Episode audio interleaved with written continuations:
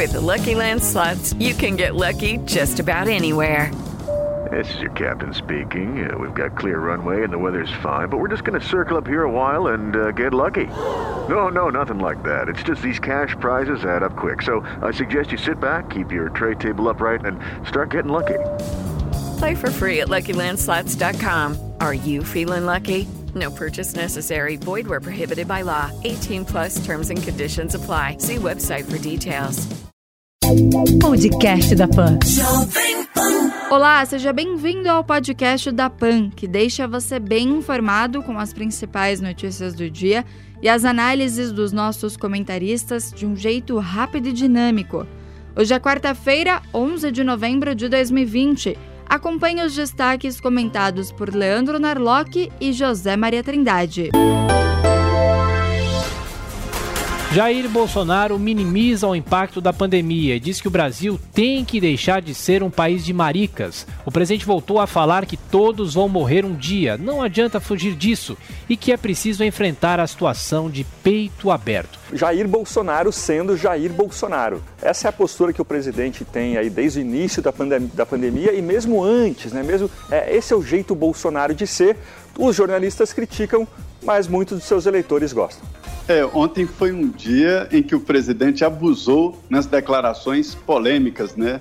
Mas é isso mesmo, Leandro. Ele é irritantemente coerente. Vem falando assim desde o início, enfrentar de peito aberto esta pandemia que já matou mais de um milhão no mundo inteiro. Bolsonaro diz ainda que quando acaba a saliva tem que ter pólvora, em referência ao americano Joe Biden. Sem citar o nome do democrata, o presidente brasileiro criticou a ameaça de sanções econômicas ao Brasil caso o país não pare a destruição da floresta amazônica. Olha, de todas as frases aí polêmicas do presidente de ontem, essa foi a mais incompreensível. Como assim pólvora? Ele está aí propondo que o Trump pegue em armas contra a posse do, do Biden nos Estados Unidos. É, olha, tem, tem, um caminho muito longo até se chegar nisso, se é que algum dia se chega. Tem a justiça, tem todo um caminho da democracia americana para esses casos. Rodrigo Maia critica falas de Jair Bolsonaro e reafirma compromisso da Câmara com a vacina e a responsabilidade fiscal. Em uma rede social, o presidente da Câmara escreveu: entre pólvora, maricas e o risco à hiperinflação, temos mais de 160 mil mortos no país, uma economia frágil e um Estado às escuras. Instituto Butantan ressalta que morte de voluntário não tem relação com a vacina e cobra a retomada dos testes. A Polícia de São Paulo registrou a morte como suicídio e a instituição de pesquisa garantiu que já repassou todos os dados necessários à Agência Nacional de Vigilância Sanitária. Ministro Ricardo Lewandowski, do STF, dá 48 horas para a Anvisa explicar a suspensão dos testes da Coronavac no Brasil. Na decisão, o magistrado alegou que deve ser levado em conta o interesse público e coletivo na vacina. Gente, não dá para entender por que, que o STF está metido, tá, tá metido até nessa questão dessa polêmica pequena e, e passageira da, da, vacina de ontem.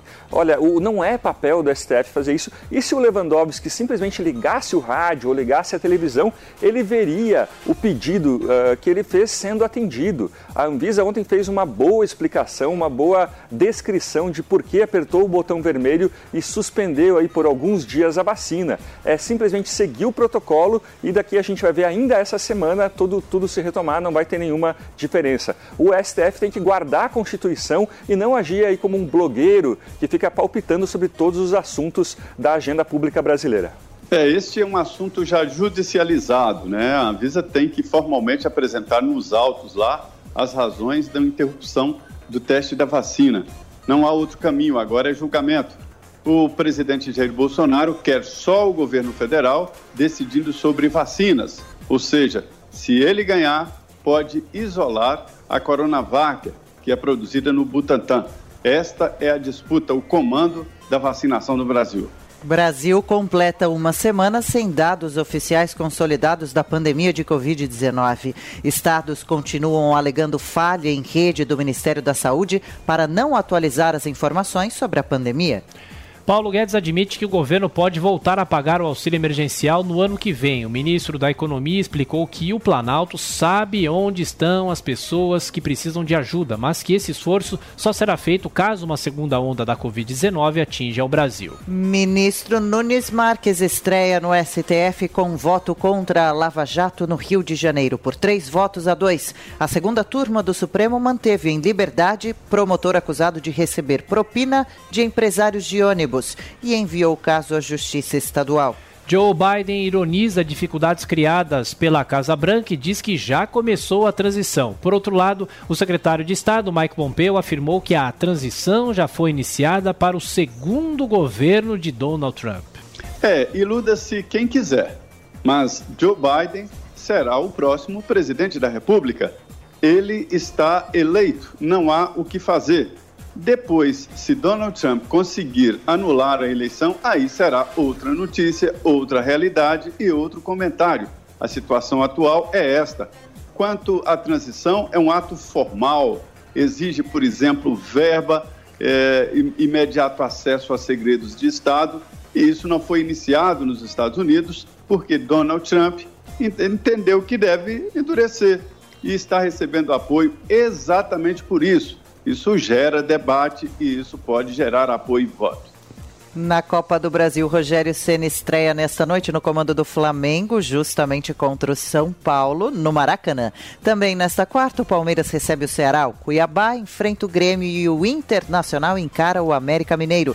Jabaí e Fortaleza jogam pelo Brasileirão. Passada a eleição, Estados Unidos voltam a bater recorde diário com mais de 202 mil casos da Covid-19 nesta terça-feira. Segundo dados da Universidade John Hopkins, o país está com mais de 60 mil pessoas internadas e já confirmou mais de 240 mil mortes. É, depois da eleição, a realidade, né? Eu diria até que esta votação nos Estados Unidos teve como principal debate exatamente a Covid-19 não houve um debate profundo sobre aspirações dos Estados Unidos, relações internacionais e outros pontos antes muito discutidos. Foi só Covid, Covid, Covid, Covid. Isso acabou derrotando Donald Trump taxa de transmissão do coronavírus no Brasil cai para o menor patamar desde abril. Segundo o Imperial College de Londres, o ritmo de contágio está em 0,68, o que quer dizer que 100 pessoas doentes transmitem a doença para apenas 68, reduzindo a pandemia. Olha, uma excelente notícia, essa taxa de transmissão é muito baixa, né? Isso significa que se continuar assim, a gente vai ter aí, a gente pode voltar a uma normalidade, claro que aí sem pensar nessa história de segunda onda. Se a gente olha o gráfico de longe, Uh, em março tinha aquela discussão sobre achatar a curva. Na verdade, o gráfico do, do Brasil, da, da, epidemia no Brasil é, a mais, é o mais achatado. Diferente, aí, por exemplo, da, da Europa, que teve picos enormes, picos altíssimos da, de coronavírus e depois baixou bastante.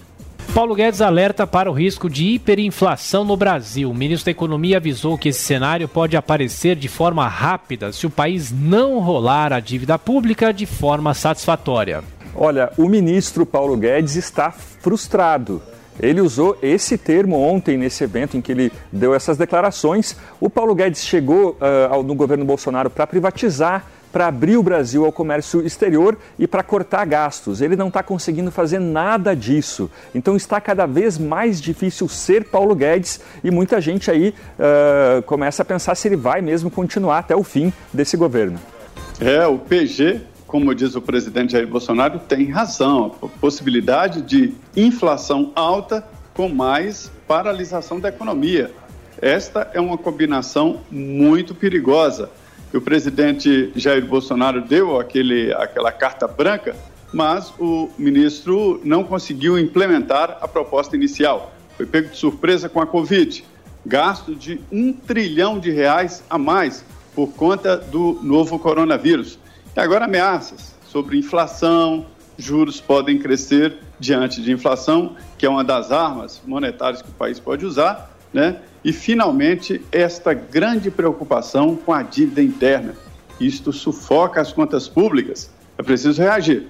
Termina amanhã prazo para que a empresa de energia do Amapá apresente solução para o apagão que atinge o estado. Se o problema não for resolvido, a multinacional Isolux terá que pagar multa de 15 milhões de reais. Diretório Nacional do PSL usa o fundo eleitoral para investir diretamente em candidaturas em cidades pequenas pelo país. O partido recebeu quase 200 milhões de reais em dinheiro público e injetou, por exemplo, 123 mil reais na candidata a prefeito de Frei Rogério, cidade catarinense com 2 mil habitantes. Brasil apoia a proposta norte-americana que limita a participação da China no 5G. Enquanto isso, o governo de Pequim colocou em órbita o primeiro satélite com tecnologia 6G, com promessa de uma conexão 100 vezes mais rápida. Oito em cada dez adultos nos Estados Unidos reconhecem que Joe Biden venceu a eleição presidencial. Pesquisa do Instituto Ipsos mostrou que cerca de 60% dos republicanos admitem admitem a derrota de Donald Trump. Pois é, a grande pergunta então é por que, que o Trump continua a insistindo que ele não perdeu a eleição. Talvez a estratégia dele seja a seguinte: ele quer desgastar o mandato, o novo mandato do, do Joe Biden. Uh, a, a, percepção de que o Biden ganhou roubado, né, que ganhou por causa de fraudes, ela tem uma força política. Então talvez seja isso que o Trump esteja querendo explorar. A imprensa não conta votos, não apura votos nos Estados Unidos. Como não há uma centralização, o que os jornais e TVs fazem exatamente bancar a calculadora, somar todos os votos apurados em todos os estados dos Estados Unidos. E é isso que está sendo feito. Todo mundo sabe que Joe Biden é o presidente eleito dos Estados Unidos. E a estratégia do presidente Donald Trump é carimbar esta eleição como uma eleição roubada ou, no mínimo, manipulada. Esta é a resistência.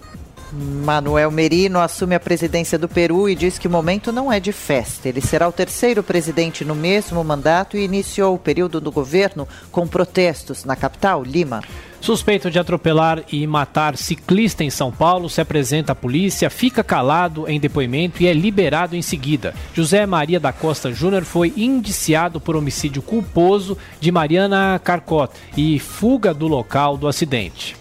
Neymar intensifica tratamento para ficar à disposição de Tite para a partida contra o Uruguai na próxima terça-feira pelas eliminatórias da Copa de 2022. O craque se recupera de uma lesão muscular e já está descartado para o jogo da seleção contra a Venezuela na sexta-feira no Morumbi. Esse foi o podcast da PAN, que deixa você bem informado com as principais notícias do dia e as análises dos nossos comentaristas de um jeito rápido e dinâmico. Para acompanhar mais informações e comentários, é só acessar o site jp.com.br. Podcast da PAN.